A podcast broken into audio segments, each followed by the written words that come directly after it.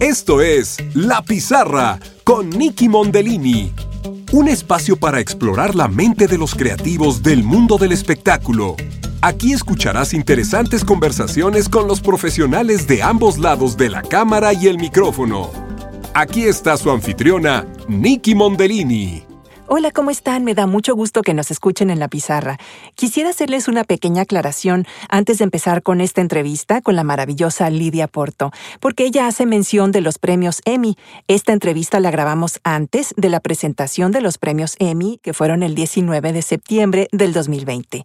Así que la información que se dice es relevante de todas maneras para cualquier año que se haga la premiación, pero en este caso ella menciona como que todavía no sucedían los premios Emmy y pues obviamente esta entrevista ustedes la están escuchando después. Así es que adelante y espero que escuchen hasta el final porque Lidia nos da unos consejos maravillosos, sobre todo para los actores que comienzan su carrera. Comenzamos. Bienvenidos a un episodio más de La Pizarra. Soy Nikki Mondellini y me da muchísimo gusto que nos acompañen hoy en este espacio donde exploramos las mentes creativas del mundo del espectáculo. Hoy fíjense que vamos a dar un salto a Hollywood para descubrir la historia de la incomparable actriz, directora y productora Lidia Porto quien es mejor conocida por su personaje de Amara de Escalones en la exitosa serie de Epics Get Shorty, donde actúa al lado de Ray Romano y es una adaptación de la película del mismo nombre que fue protagonizada por John Travolta y Danny DeVito en 1995. Lidia se describe a sí misma como Colombo Tejana, ya que creció entre los dos países hasta los 14 años. Más tarde exploró los Estados Unidos y Europa para luego establecerse en Houston en 1990, donde trabajó como actriz, locutora, escritora, directora y productora de medios interactivos, desarrollando proyectos de teatro aplicado en el área de prevención del cáncer y manteniendo puestos en las mesas directivas de varias organizaciones de arte, dirigiendo obras de teatro y apoyando el desarrollo de proyectos de artes escénicas multiculturales. Una vez que su hijo entró a la universidad, Lidia decidió que era el momento ideal para incursionar su carrera en Hollywood, así que se mudó a Los Ángeles. En el 2016 se aventuró en el stand-up comedy y su actuación en el cortometraje Doris le trajo el premio de Mejor Interpretación Femenina en el Festival de Cine Social de Toledo en España y la nominación en el Festival Oficial de Cine Latino en Estados Unidos. Poco después fue seleccionada para representar el papel de Amara en la serie de Get Shorty, marcando de esa manera un año muy exitoso en su carrera. Desde entonces dirigió el cortometraje Bonita y luego el Gulf Coast Film and TV Festival le otorgó el premio a su trayectoria. En un artículo del periódico del LA Times se le describió como una de las actrices que más robaron cámara en la programación más exitosa en televisión. En otros proyectos, Lidia realizó el personaje de María en Scary Movie 5 en el 2013 y ha participado en las series This Is Us, LA's Finest, No Activity, Better Things y Party of Five, entre muchas otras. Recientemente realizó una actuación especial en la tercera temporada de Vida, la serie original del canal Stars. Lidia, pues muchísimas gracias por unirte hoy, la invitada especial aquí en la pizarra. ¿Cómo estás? Muy bien, Nikki, muy bien. Sobre todo contenta de hablar contigo, colega y amiga. Gracias por la invitación. No, pues, pues la verdad es que es un honor. Ya, ya tenía yo rato que quería platicar contigo desde que empecé a verte, ¿verdad? En, en esas series que, que, que, nombré hace ratito, ¿no? En, en This Is Us y de repente, ¡ah! Ahí está Lidia. Y luego veo otra cosa, ah, ahí está Lidia. Y después finalmente coronándolo todo cuando te veo como Amara en Get Shorty. Bueno, bueno, he quedado fascinada contigo con ese personaje, ¿no? Lo haces tan bien, es impresionante. Gracias. Eh, vamos, a, vamos, a, platicar un poquito de, de eso, si te parece bien. Eh, ¿Cuándo llegó para ti la oportunidad de representar a Amara? En el 2016 este, ya yo llevaba aquí un poco más de tres años trabajando bastante, dedicándome por completo a la actuación. Eh, llegué con la estrategia de darme a conocer, darme a conocer y darme a conocer. Ya en, ya en Houston, como dijiste en la, en la biografía, cuando mi hijo comenzó la universidad, yo decidí rededicarme de nuevo por, a, de tiempo completo a la actuación. Estando todavía en Texas me salió la película uh, Scary Movie 5 y estuve dos meses y medio filmando en Atlanta Y cuando fue la presentación de, Alfombra Roja de la película, me vine para Los Ángeles para atender ese evento. Y se presentaron muchas oportunidades, entonces yo decidí quedarme, siempre como tanteándolo, pero al mismo tiempo viendo que, al mismo tiempo viendo que la respuesta era bastante positiva. Entonces comencé a trabajar mucho en lo que llaman episodics, o sea, como un, un, personaje, un day player, trabajando por un día, dos, tres, cuatro, en diferentes series ya establecidas. Y también haciendo películas, Horrible Bosses 2, o otras peliculitas que me salieron en el norte de California, dándome a conocer con los directores de casting aquí en Los Ángeles, esperando que surgiera la oportunidad, ¿no? La oportunidad de estar, eh, de, ser seleccionada como para un papel regular en una serie. Y esa oportunidad se presentó con Get Shorty.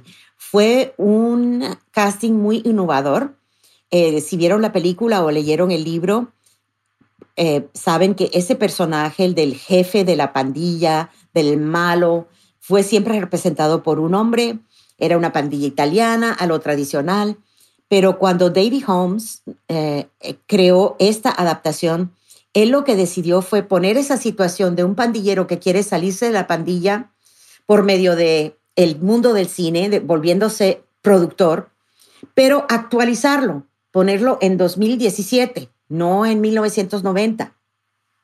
¿Y cuáles son las pandillas que están más poderosas ahora? Pues las pandillas centroamericanas. Entonces, habiendo, inspirándose quizás por Griselda Blanco, que muchos se han inspirado por Griselda Blanco y ese personaje de la pandillera, de la mujer fuerte, de la mujer que parece una abuelita, pero resulta ser la jefa de una pandilla, crearon el personaje de Amara de Escalones. Una mujer que trabaja en un casino, que si tú la ves, parece tu tía, parece tu abuela, con el pelo grande y el maquillaje, pero resulta que es una feroz y maneja un cartel y, y los hombres la temen y todo eso. Entonces necesitaban pues algo, una combinación de una actriz cómica, pero que también pudiera mm, manejar las escenas fuertes y pues comenzaron a buscarla y yo en realidad me siento bendita que me tocó a mí, pero yo no sé, me pareció como una oportunidad tan enorme y también ya para entonces la directora de casting del proyecto, Rachel Tanner, ya me conocía por otros proyectos, entonces ella pudo decir, ven, yo creo que ese es un, bueno, buen papel para ti. Entonces fue como una combinación de cosas, ya me había dado a conocer, eh, tenía ya, ya yo había jugado varios papeles donde yo era, yo era como una comedia oscura, o sea, yo, eh, por ejemplo, en en un programa para niños que se llama Kicking It. Yo hice como una interpretación cómica de una pandillera porque yo era una que vendía tamales que eran muy adictivos, ¿me entiendes? Eh, y, me y me mataron con una ametralladora llena de tamales y tuve que, tuve que ser, asesinada y hacer stunts y todo, pero todo era como por chiste, ¿no? Muy leve y para niños. Pero al mismo tiempo yo creo que ya por lo menos los que me conocían mi trabajo sabían que más o menos de pronto podría manejar algo que tuviera un, humor medio oscuro, ¿no? Un, humor basado también con violencia y con cosas esas, pero también que sabemos que esta es una serie que al fin y al cabo queremos hacer reír a las personas. Sí, es comedia definitivamente, pero este, yo creo que manejan muy bien eso y me parece que fue una buena adaptación de la historia original a, lo que es eh, la serie. Le han dado un buen giro y, varias historias que tienen también como hacia los lados. E, eso lo manejan muy bien, ¿no? La relación entre los personajes, entre los que son los matones y, y, este, y luego el sobrino de Amara también, ¿verdad? Que, que, que por ahí el Yago. Ay, Dios mío. el tremendo ¿no? pero, pero a mí me encanta eh, cómo manejas a Mara porque es una mujer que tiene, e, es, es una mujer complicada, no complicada, compleja pues, porque no es nada más la matona, sino tiene una historia ella de fondo en donde nació y, eh, en una circunstancia difícil, ¿verdad? Sin, sin vender mucho la trama, porque la, verdad es que recomiendo mucho esta serie para los que no la han visto. Eh, pueden ver, la primera temporada está en Netflix, ¿no? Las otras dos creo que se tiene que uno meter a on demand, eh, pero son accesibles. Bueno, las otras dos están en Epix, pero pueden conseguir a Epix también por Amazon Prime. Así que no es tan difícil o si tienen un, un, programa de cable como, entonces pueden agregar a Epix como un canal adicional. Claro, así es, así es. ¿Y se va a hacer la cuarta temporada? Bueno, eso no lo podemos discutir todavía. porque todo está en pausa por lo del coronavirus, así que de pronto yo no sé, yo no puedo en realidad eh, hablar de eso en este momento. Ok. Bueno, pues aquí regresamos, tuvimos algunos detallitos técnicos que suele suceder en estas conexiones, ¿verdad? Pero no importa, no importa, todo está bien, lo, bueno que no es en vivo. y seguimos adelante. Lidia, estábamos comentando ahorita justo sobre cómo ahorita todo el mundo estamos uniéndonos a las reuniones en Zoom, ¿verdad? Y tú me decías algo de, de, unas reuniones que tienes eh, de escritores. A ver, platícame eh, bien cómo es. Sí, sí, pues teniendo más tiempo libre me he dedicado un poquito más a escribir y a pues explorar diferentes cosas. Estoy eh, tomando clases de canto por Zoom y estaba haciendo ah, clases de ejercicio por Zoom y sabes que acá estuvimos isolados como todo el mundo y muchas cosas se trasladaron al Zoom. Una cosa que hacemos todos los martes, mi hijo y yo, se llama el Laboratorio Coronet y es un laboratorio de escritores entonces, cada martes los escritores, dos o tres o cuatro escritores, traen, digamos, 20 páginas de su último proyecto y nosotros los actores leemos, o sea, ellos nos asignan diferentes papeles y leemos en voz alta esas 20 páginas y entonces eh, los escritores se dan feedback y así mejoran y van progresando y van desarrollando sus, sus trabajos. Yo antes no participaba porque había que manejar y estacionarse y no sé qué. Pero ahora, como todo lo puedo hacer desde mi casa, nos ponemos todos en Zoom y hay 27, 28 personas en una sola conversación de Zoom. Y ha sido muy, muy divertido, te digo, ha sido muy divertido. Lo que nos estaba haciendo reír es que le estaba contando a Nikki que hay muchas personas que nunca antes habían estado en Zoom ni habían hecho algo en computadora, entonces eh, comienza el eco y dicen, ah, ¿dónde es que tengo que? No, eh, el, micrófono, ¿dónde queda? No, que apaga tu cámara. ¿Y eso dónde es? ¿Y dónde, cómo se hace? y, en eso nos llevamos 10, 15 minutos cada reunión. Así es, así es. Y así son todas las reuniones. A mí me ha pasado mucho, diferentes personas que luego también al revés, les toca hablar y, ya se les olvida este, desmutearse, sí. ¿verdad? Sí, sí, pero pero hay muchas cosas que se están desarrollando por Zoom. Mi compañera de cuarto eh, se dedica mucho al teatro y está aprendiendo cómo mejor dirigir obras de teatro por Zoom. Y mi hijo acaba de ser invitado a, a, ser parte de una obra que se va a presentar enteramente por Zoom. Es con una compañía de teatro allá en Houston, pero como ahora se está haciendo por Zoom, él puede hacer un papel, aunque él está aquí en su apartamento en Los Ángeles. Así que, pues también se están dando oportunidades muy extraordinarias. Cierto, cierto, se está haciendo toda una revolución en la manera de cómo se presentan las artes, porque pues no, ni modo que nos quedemos estancados y no se haga nada en las artes, ¿no? la, gente se tiene que expresar, los, los, los, proyectos tienen que salir adelante de la manera como sea, ¿no?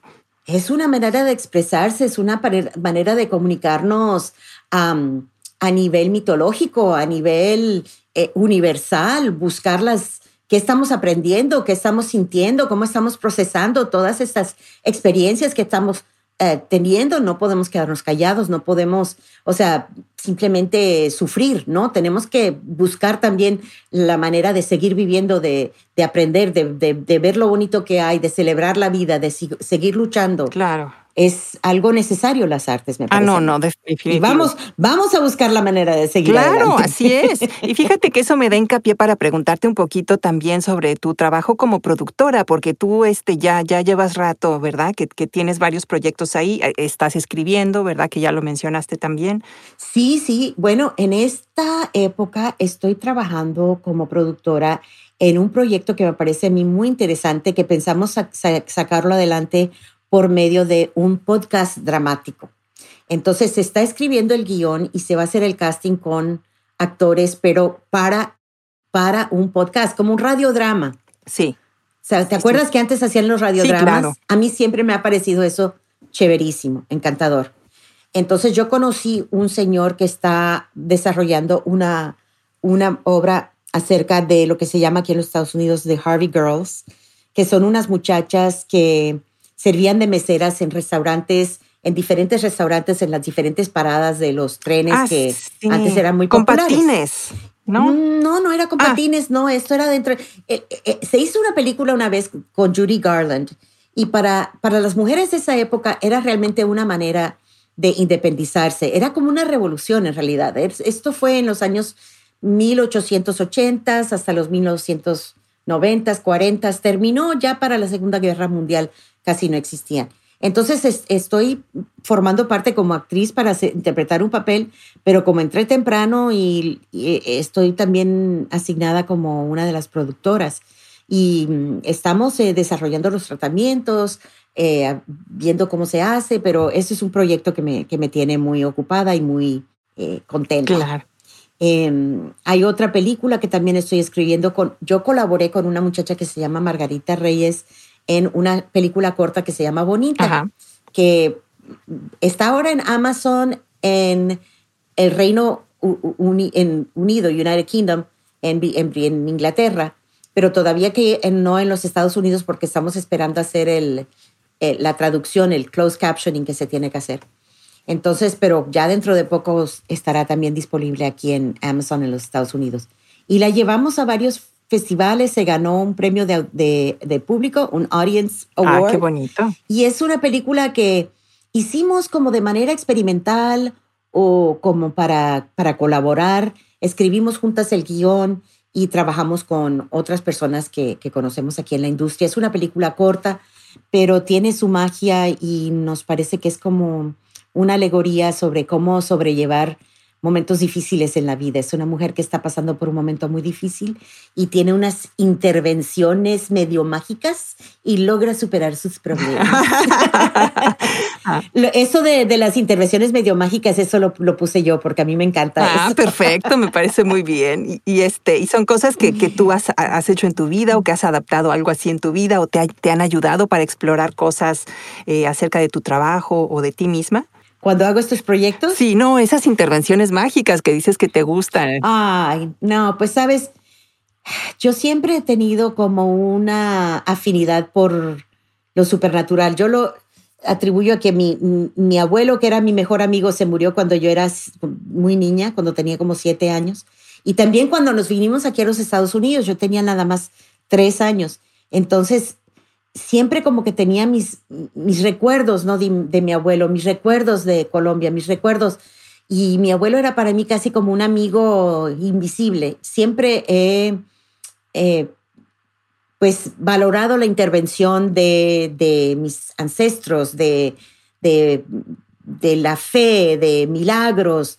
Y siempre como que he contado con eso. Y sí me parece medio mágico, pero es la fe o es como la manifestación de, de la fe en Dios, de, la manera en que fui criada, en que uno, uno con el mazo dando y a Dios rezando, tú sabes, que uno, uno tiene que trabajar duro y ponerle todo de ganas y todo, pero también uno tiene que, yo por lo menos siempre sé que hay cosas, hay circunstancias que están fuera de mi control. Y esas circunstancias se las entrego a mis ancestros, a Dios, a espíritus que espero que, estén, que sean bondadosos, que me quieran y me quieran ayudar. Y a veces sí parece como de, hay pues cosas que pasan que parecen casi mágicas, que uno no se explica cómo me llegó esta oportunidad y, y, a veces yo pienso, ah, ese es mi tío, y como, cuando conseguí el trabajo allá en Baylor trabajando con, eh, con la doctora María Weiss y trabajando en cuestiones de medicina. Yo tengo un tío que fue médico y yo digo, ah, ese fue mi tío que me ayudó a conseguir ese puesto. Eh, entonces yo como que sí, pienso que siempre hay otro lado, otro lado invisible que está contribuyendo a lo que pasa en nuestras vidas. Claro, y, eso siento que pues es muy importante tenerlo presente porque puede ser una manera de, seguir adelante en las situaciones difíciles, ¿no? Porque mira que en esta carrera tenemos los altibajos, el rechazo tras rechazo, ¿verdad? ¿Verdad? Claro, sí, hay que tener una filosofía que te mantiene sana y, por ejemplo, creer que cualquier papel que es tuyo te va a venir, nadie te lo puede quitar. Entonces, si no te sale, es que no, no era para no ti. Era para ti, claro. Y sigues esperando y sigues esperando. Y cuando te llega ese papel, como cuando me llegó a Mara, digamos, me pareció tan ideal para mí que yo realmente pensé, yo no le estoy quitando esto a nadie, porque nadie más hubiera podido hacer ese papel como lo hago yo. Es para mí. Entonces, esa paciencia, esa fe, en realidad yo sentí mucha alegría cuando me pasó eso. Yo no, yo no sentía, ay, pero ya tomó bastante tiempo para que me llegara esto. No, no, no. era tan ideal, tan bonito como si me hubiera, como si hubiera sido mi primera audición y me hubiera salido el mejor papel. Lo que estoy tratando de decir es que se siente tan bien, aunque te tome 10 años o 5 años llegar a tu meta, que entonces paciencia, paciencia y fe, paciencia y fe. Tómate tu tiempo. Claro. Disfruta cada, cada paso del camino. Si, te, si estás haciendo teatro, disfruta hacer teatro. Si estás haciendo comerciales, disfruta eso. No es siempre como querer algo más y pensar que, que no estamos contentos hasta que no lleguemos a ese algo más. Si nos llega, chévere. También de pronto no nos llega ese algo más tal cual como lo hemos visualizado. Pero algo viene. Si, si esta carrera es para ti, sigue trabajándola algo viene para ti. Cierto, cierto, y hay que disfrutar el proceso también, porque si estamos siempre no pensando así de que, ay, ¿por qué no? Ya debería yo estar haciendo esto, ya debería yo estar haciendo lo otro. ¿Por qué no sale? ¿Por qué no sale? Pues eh, te quedas enfrascado en la negatividad en, lugar de disfrutar el proceso, ¿verdad? Y de pronto se te pasa por al lado una oportunidad y ni siquiera te das cuenta porque estás preocupado por algo que no hiciste bien en el pasado o ansioso por algo que crees que no te va a salir bien en el futuro es importante mantenerse en el presente y disfrutar el presente. Y este presente es retador porque están pasando, pasando bastantes cosas. Entonces, este, yo creo que por eso he tratado de mantenerme en el presente. Y si el presente es bueno, fíjate, no tengo audiciones. Eso quiere decir que puedo dormir ocho horas durante el día. Ay, bueno, voy a aprovechar eso. Pues sí, ¿verdad? Porque luego cuando empieza el del ajetreo del trabajo ya no sabes si tienes, ya no eres dueña de tu tiempo, ¿no? ¿Cuántas veces no estamos quejándonos? Ay, nos han tenido 22 horas en este set. Bueno, aprovecha ahora que aprovecha ahora que puedes dormir hasta las 11 de la noche. Por supuesto, sí. Y como dices, estar explorando otras cosas, ¿no? Y tomar clases de canto y tomar clases de otras cosas y contribuir a tu escritura, etcétera, ¿verdad? Sí. vivir tu curiosidad. Yo soy muy curiosa. Yo soy muy curiosa. Si algo me interesa, a mí me, eh, me encanta investigarlo.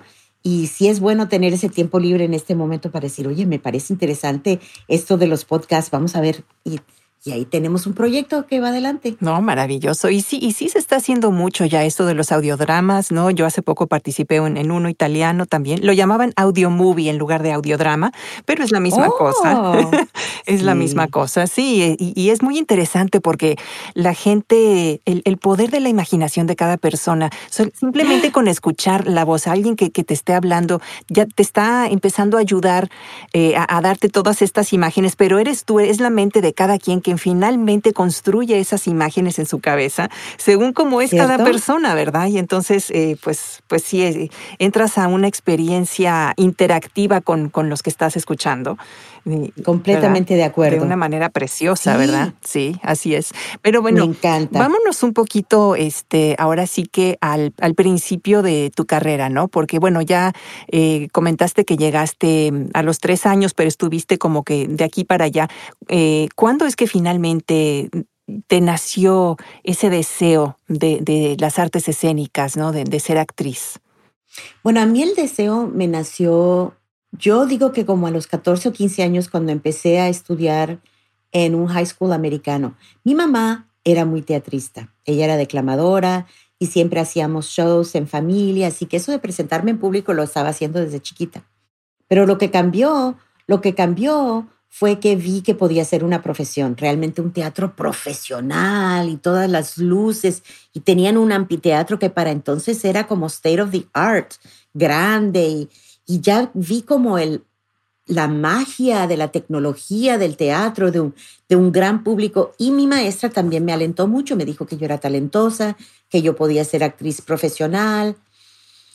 Em, cuando tenía como 14 o 15 años, y mis papás acabamos de regresar de, Colombia. Mi papá trabajaba mucho para compañías que lo mandaban para aquí para allá. Eh, cuando yo comencé la universidad, él, estaba, él había tomado un trabajo en, en Arabia Saudita. Y creo que con tantas cosas que estaban pasando, eso como de, de cambiar camino y verme como actriz profesional, no me dieron mucho apoyo. Es, es una carrera que no es tan familiar, ¿no? o sea, hacerlo para pasar el tiempo, sí, pero como para ganarse la vida y cómo y cuándo y eso qué y no sé. Entonces yo estudié relaciones internacionales, estudié literatura, estudié una carrera muy, muy académica, pensando de pronto seguir en, en, el servicio de Foreign Service, sino trabajando en diplomacia o de pronto como profesora de, de, literatura o quién sabe qué. Pero mi interés por el teatro lo, lo expresaba en el que, por ejemplo, si habían dos o tres cursos de francés y uno era sobre el teatro francés, yo tomaba el, el curso de teatro francés, el teatro, entonces yo tomé cursos de teatro del, de la Edad de Oro, teatro latinoamericano, teatro moderno, teatro experimental, teatro esto y lo otro, y estudié más y más la literatura del teatro, lo cual me preparó mucho para ser directora. Yo dirigí un poquito cuando tenía 16 años, dirigí y actué en una obra eh, por medio de, mi iglesia. Yo era muy activa en la iglesia católica, en el Catholic Youth Organization allá en, en Houston y Galveston. Yo fui presidenta de la, de la diócesis. Entonces participaba mucho y, tuvieron un concurso de teatro. Entonces vi que me gustaba eso de dirigir. Y mm, después de graduarme de la universidad fue que en realidad ya de 21 años, ya más adulta, más independiente, yo dije, ¿sabes qué? Esto me gusta. Entonces sí conseguí un trabajo, pero comencé a, tomar cursos y a participar en teatro comunitario. Y así fue que hice mi transición ya, como, como quien dice, mi decisión. Entonces, la inspiración por ahí a los 14, 15 años, pero la decisión ya de perseguirlo formalmente eh, como cuando tenía como 21 años. Qué bonito. Bueno, vamos a una pequeña pausa y volvemos. Dentro de poco se llevará a cabo el Congreso de la Voz Online, que será del 22 al 25 de octubre. Pero todavía están a tiempo para inscribirse. Y ahora, por tiempo limitado, solo para ustedes los que escuchan la pizarra, me dieron un nuevo código con el que recibirán 100 dólares de descuento.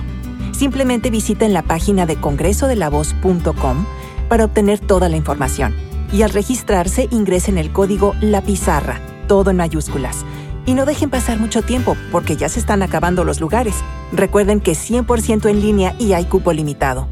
Muchas personas que quieren comenzar su carrera de locución me han preguntado con quién pueden tomar clases de doblaje para animación y series de televisión o películas, de narración de audiolibros, mensajes telefónicos y locución comercial y ahora pueden recibir entrenamiento en todos esos géneros con excelentes maestros de la locución en el Congreso de la Voz organizado por Voice Masters y One Voice. Habrá ocho conferencias y 14 talleres que cubren casi todas las áreas de la locución, desde los mensajes para contestadoras telefónicas hasta el doblaje, la locución comercial, lo que debe incluir un buen demo, los cuidados de la voz, cómo negociar sus contratos y el taller que daré yo personalmente, que se llama Prácticas de actuación al micrófono. También daré la conferencia que se llama Desarrolla tu músculo actoral, donde hablaré de cómo podemos lograr una interpretación fresca y natural basada en los principios actorales de actuación vivencial y los recursos internos y externos en el desempeño del trabajo de un locutor.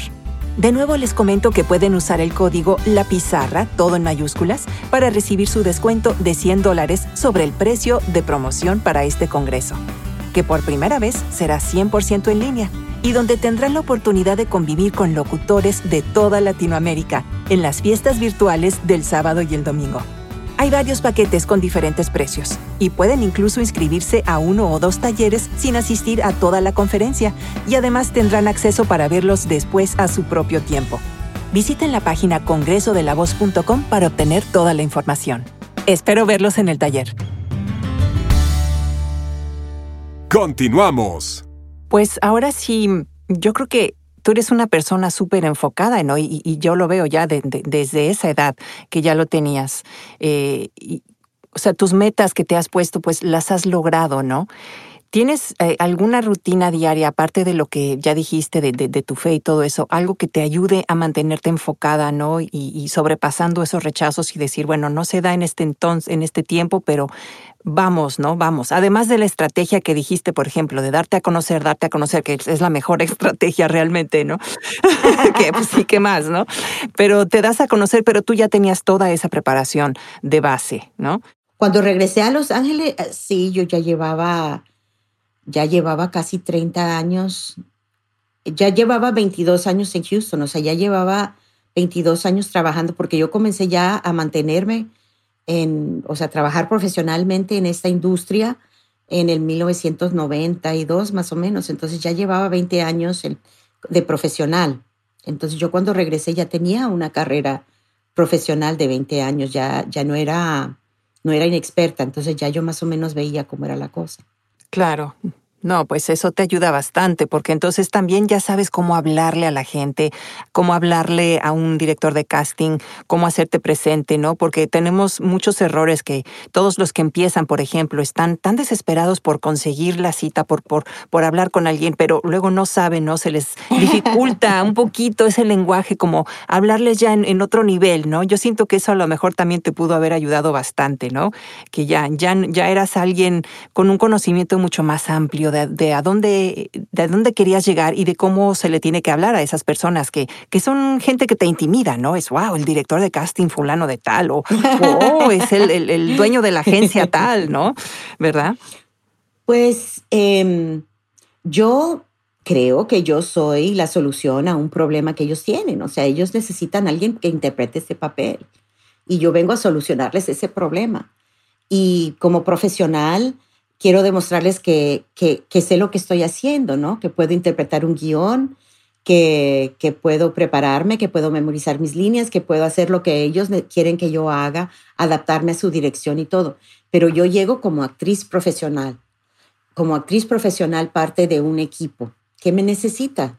Claro. Y creo que es importante esa distinción porque cuando estamos empezando, muchas veces pensamos que estamos yendo a una audición para que ellos nos den algo a nosotros, ¿verdad? Nos van a, dar aprobación, nos van a dar un trabajo. Pero lo que nosotros venimos es a ofrecerles algo, algo a ellos, el trabajo, el, el talento, la dedicación de un actor profesional. Y eso es lo que ellos están buscando. Así es. Y como tú dices, también es importante saber que tú vas a formar parte de un equipo. Claro. Y, te vas a prestar a estar ahí, a hacer casi como que plastilina en las manos del director y, hacer materia dispuesta, ¿no? Hacia qué es lo que necesitan acá y, pues ahora sí que aquí me tienen, ¿no?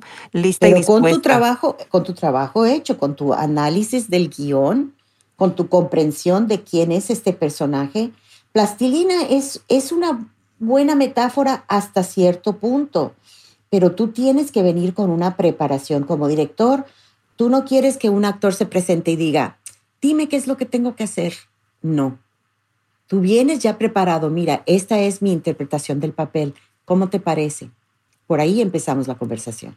Ah, no, claro, por supuesto. Eh, o sea, uno no puede llegar ahí y decir, bueno, dime cómo hablo, dime cómo hago todo. Ellos ya, ya, ya al contratarte, ya al saber que eres una, una actriz profesional, saben que, que, llegas ya con toda esa preparación que tú dices, ¿no?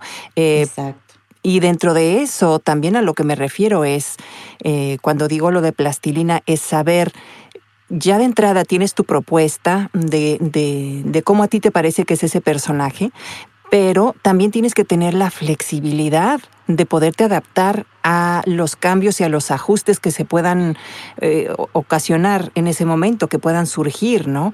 Porque si, llegas casado con una idea de que, de que así tenía que ser y de repente te la cambian por completo porque ahora resulta que pues el personaje tuvo que cambiar por X o Y circunstancia, eh, tienes que tener esa maleabilidad, esa disposición de, de, poder cambiar, pues ahora sí que rápidamente al vuelo eh, para adaptarte hacia, hacia las necesidades de lo que tenga que, ser para la escena, ¿no? Eh, así que dentro de todo, sí, claro, planteando. Y fíjate que eso es algo que yo me di cuenta mucho em, que cambiaba eh, a la manera de, de, actuar, sobre todo en. Em, comparando un poquito cómo se hacían las cosas en México, que también se han ido transformando ya últimamente, Hacíamos todas las telenovelas con apuntador, ahora ya no se usa el apuntador, el, el, el audio prompter ya no, eh, pero tiene uno que llegar necesariamente ya con, con todo ese estudio eh, ya a conciencia y con todas estas propuestas, porque también hay muy poco tiempo para dirigir. Entonces tú tienes que estar ahí al vuelo y, si tú no llegas con una propuesta, con, con ya eh, eh, habiendo elegido todas las características base o, fuertes y dentro de la psicología de tu personaje y todo con una idea muy concreta, pues entonces eh, pues vas a, vas a perder un poco ahí la oportunidad porque te vas a enfrentar a, muchas otras personas que ya lo tienen, ¿no? Y, los directores esperan eso, esperan eh, ya una, una cierta preparación y una cierta propuesta de un actor, ¿no?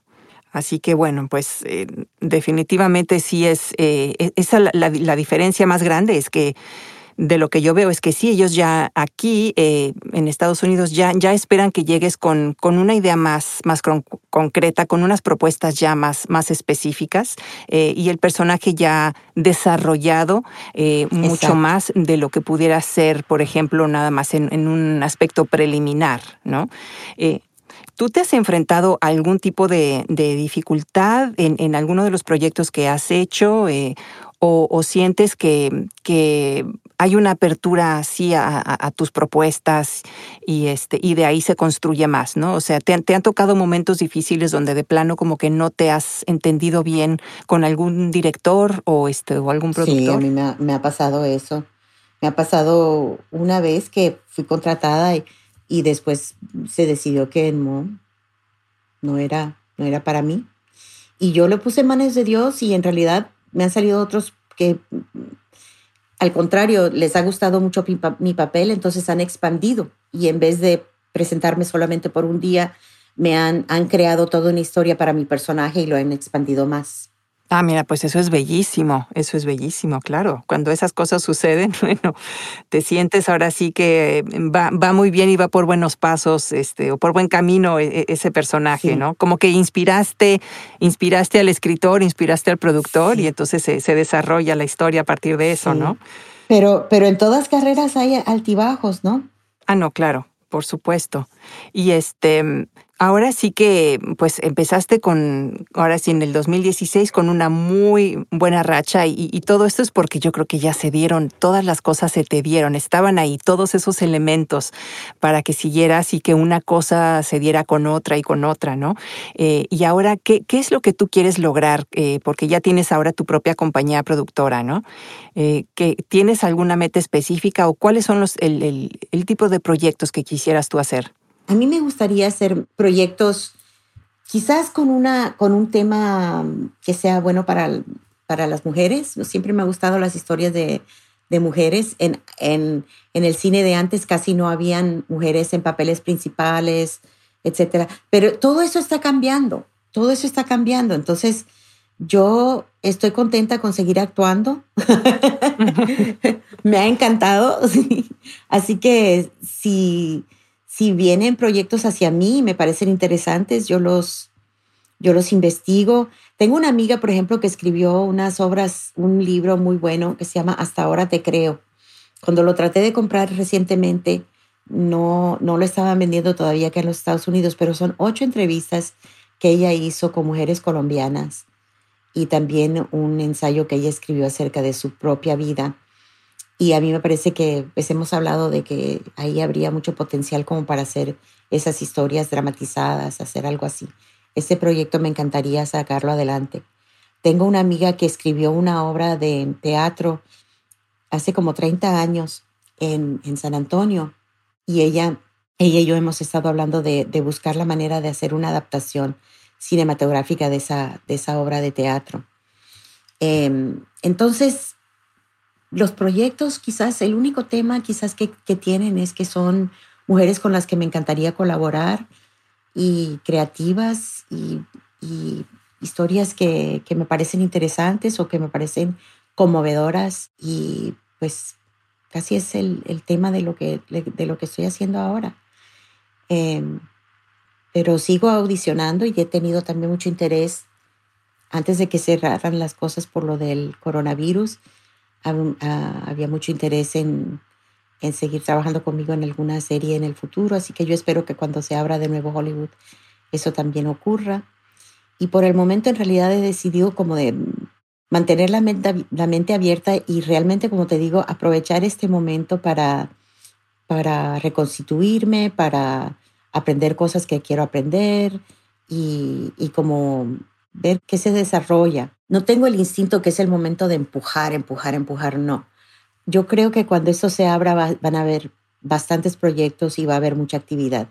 Entonces creo que, que es como el momento de, de recapacitarse, de tomarse sus fuerzas, de cuidarse para enfrentar los cambios y, y las cosas que puedan venir en el futuro, que van a ser muy diferentes a la manera en que trabajábamos antes. Claro, y, ahora que lo mencionas, eh, pues yo sí he escuchado de que hay varias producciones que han seguido adelante de alguna manera, las que hayan, las que hayan podido, eh, en donde se les pide a los actores o se habla con ellos y se dice, a ver, ¿qué tipo de cámara tienes? ¿Tienes buenas luces? Eh, y, la, y, si la audición es excelente, entonces casi, casi acaban usándola como parte de una escena. porque, ¿no?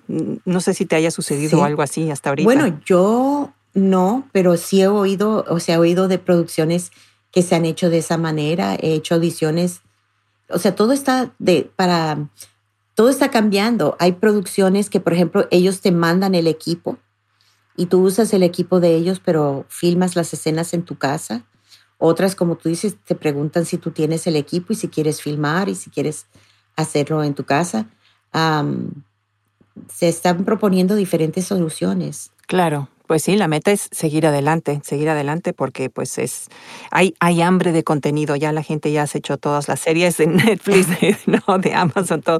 Hay hambre de contenido, pero bueno, hablando de contenido, estamos acercándonos a la época de los Emmys.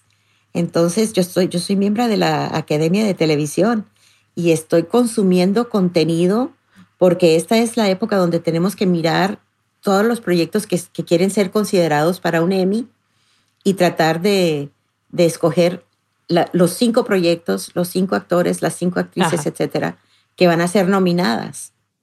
Y hay tanta programación buena que en realidad la he estado pasando divino, porque nos mandan muchos emails, docenas y docenas de emails para tu consideración, for your consideration, ¿verdad? Entonces te mandan tres o cuatro ejemplos de cada programa de televisión y he podido ver programas que no había visto antes y yo sé que hay hambre de contenido, pero también hay bastante contenido bueno.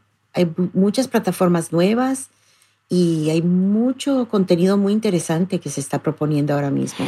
Claro, pues sí, o sea, siempre con todas esas plataformas hay muchísimos programas muy interesantes. Yo, yo tengo ahí una larga lista de cosas que, que, quisiera ver, ¿verdad? Pero, pero sí, hay mucho que descubrir, tienes toda la razón. Hay muchas cosas que descubrir antes de que se empiece a crear todo el contenido nuevo, eh, ¿verdad? Pues yo creo que cada, cada persona tiene que llevarse por donde, por donde le lleve su, su, su deseo, ¿no? Si tu deseo es crear contenido, crea contenido. Pero hay contenido también muy bueno que, ha sido creado y como estamos en esa época, estoy mirando el contenido que está, eh, tanta variedad y tantas oportunidades y es, es bien bonito lo que se está creando en Hollywood ahora mismo. ¿Y eh, alguna vez estuviste dando cursos? Me parece que hace tiempo, ¿no? En Houston creo que eh, diste algún taller. Hace mucho tiempo, hace mucho tiempo, sí.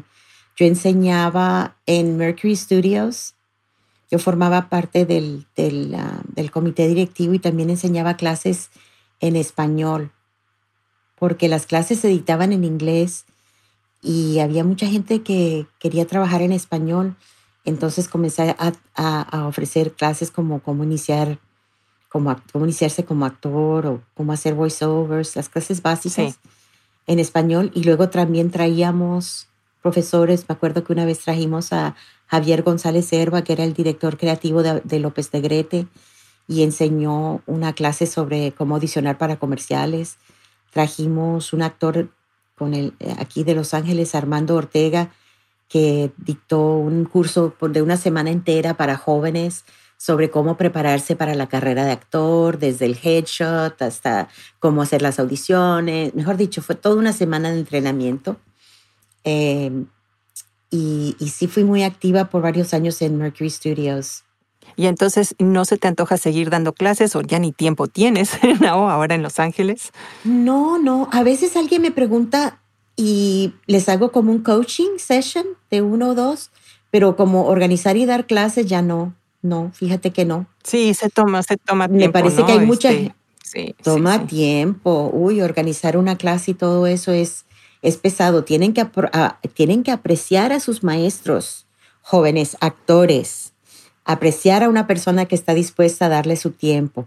Yo estudio aquí con una muchacha que se llama, una mujer que se llama Mónica García, que enseña el, estilo de Stella ah, Adler. Y eh, estudié con ella por, por casi un año, antes de que se cerraran las cosas. Pero dictar clases no no se me antoja en este momento. No, definitivamente, pues eh, tienes para mucho ya con audicionar para tus proyectos y para los que estás desarrollando tú también, ¿no? Eh, la película, el cortometraje, etcétera. Así que, ¿y cómo se puede poner en contacto contigo la gente para, pues, estar siguiendo tus proyectos y, no, este, actualizándose en, en las cosas que vayan saliendo que tú haces? Bueno, yo no publico mucho, así que les voy a advertir ya de una. Pero si se quieren poner en contacto conmigo, yo estoy en Twitter y en Instagram con la dirección arroba la Lidia Porto.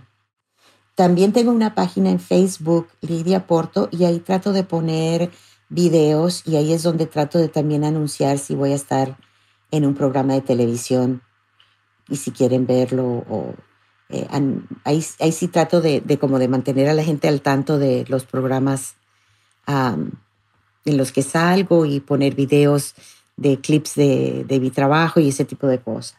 Bueno, y estabas comentando hace ratito que todavía no puedes hablar si va a haber la cuarta temporada de Get Shorty, ¿verdad?